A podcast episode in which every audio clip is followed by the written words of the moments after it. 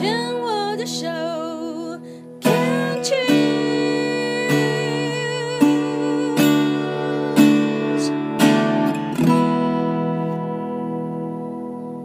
看 Cheers 牵手之声，你现在收听的是黛比的生命花园病虫害防治。我们要继续跟庄静聊一聊。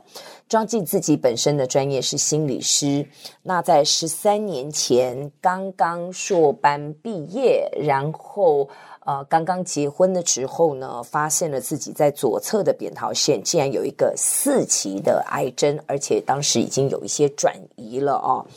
那上一段。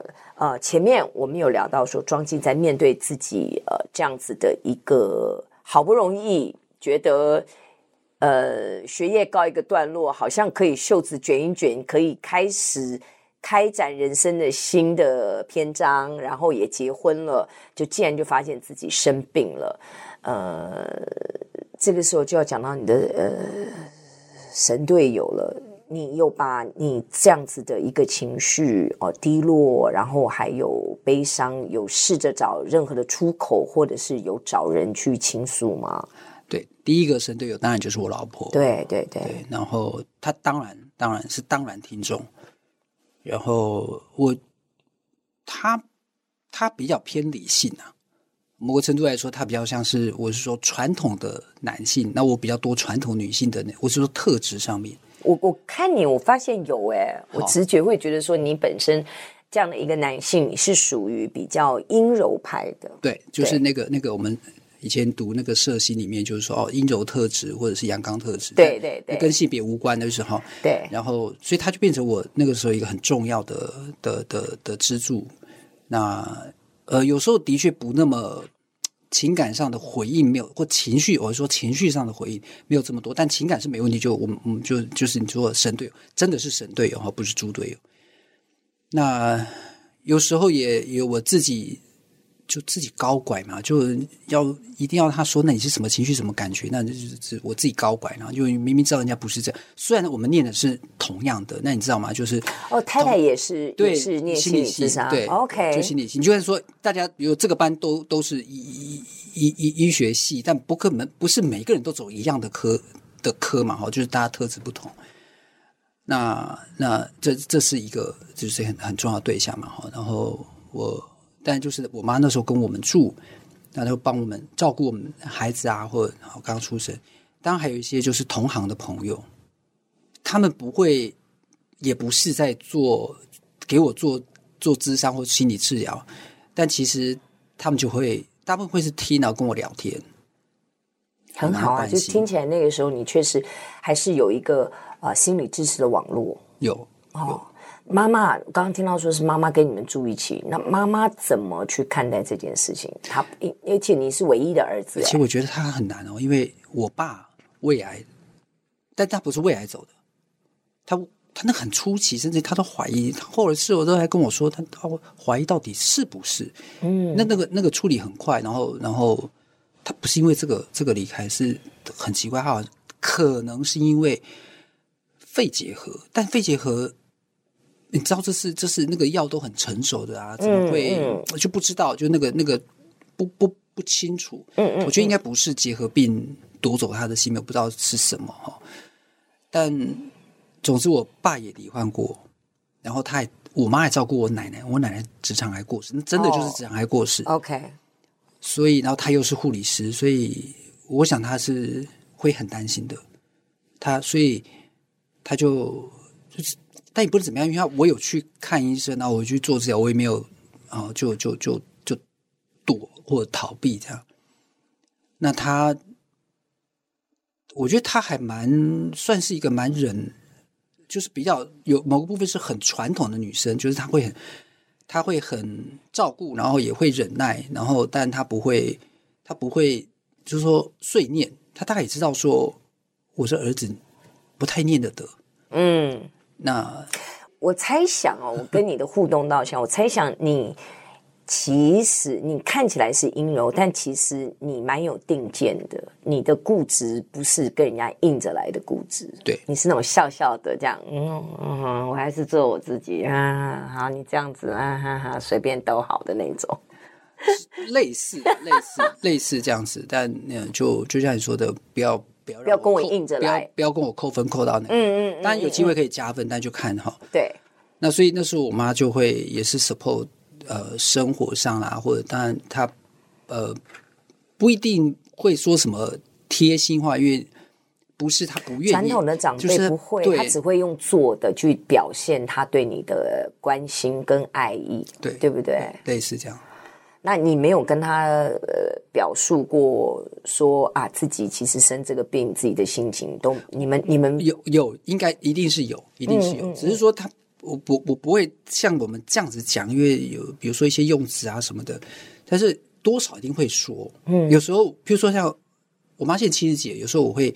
大概我可能一每个礼拜会打一通电话给她，然后偶尔会跟她说：“哎，我呃最近怎么样呢？”然后就除了关心他，他会说他他生活的一些事情啊，我也会说一点的。我工作现在很烦啊，然后他会他会听我说，嗯，所以我、欸、我记得我当时一定有跟他说，对对对，就是就是，但他我我因为我有一些我有些个案，他们他们会说，哎，他们父母亲怎么怎么在生病的时候对待他们。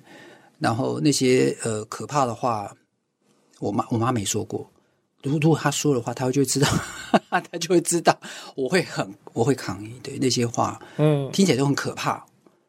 然后我妈我妈没有说过那些，我们我太太也没说过那些可怕的话。嗯哼，所以他们可以一直是维持在神等级的队友。是是，真的。当然啦，这个你刚刚有提到，就是说，呃，你自己后来的这个接个案的工作也偏向是癌友的部分，待这个待我们待会儿再说。我很好奇的是，因为刚刚前一段听到你讲说，其实我们把时间线拉长，你真正的离癌发现到手术、化疗、放疗，在你人生的这个历程当中，老实讲，还真的不过短短的三个月。对。你现在回头看看，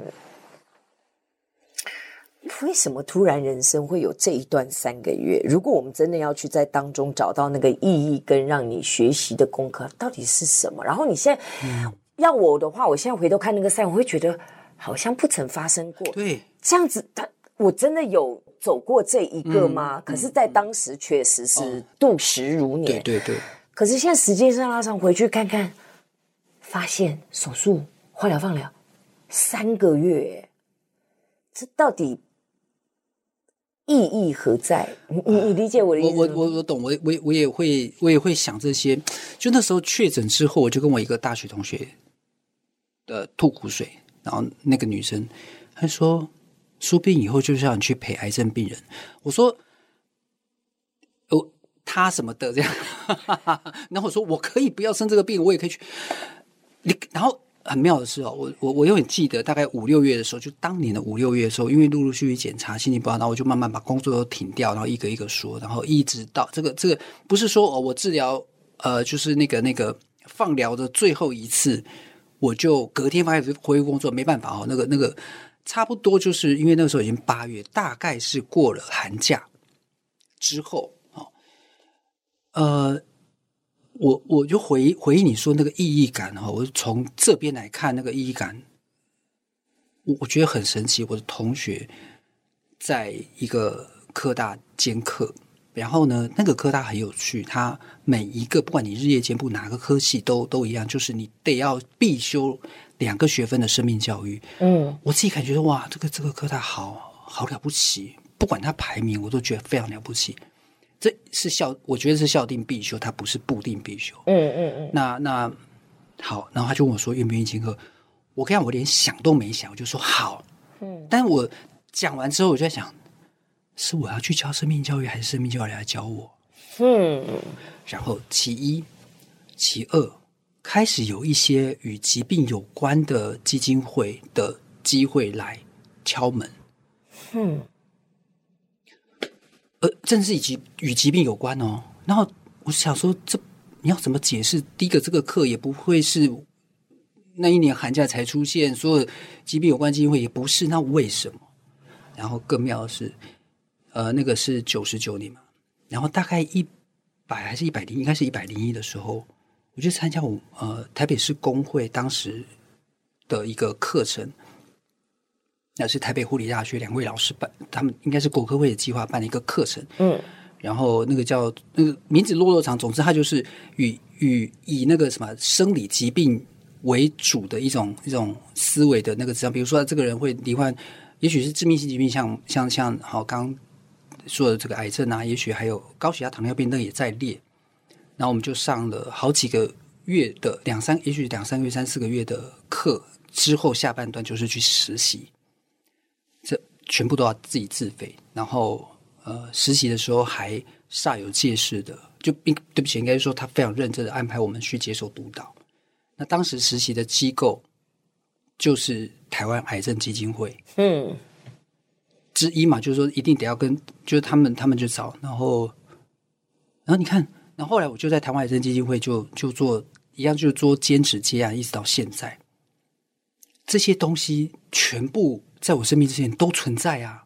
嗯，那我就在呃，这我不是想着做什么生涯规划，然后我走上没有，我连想都没想过。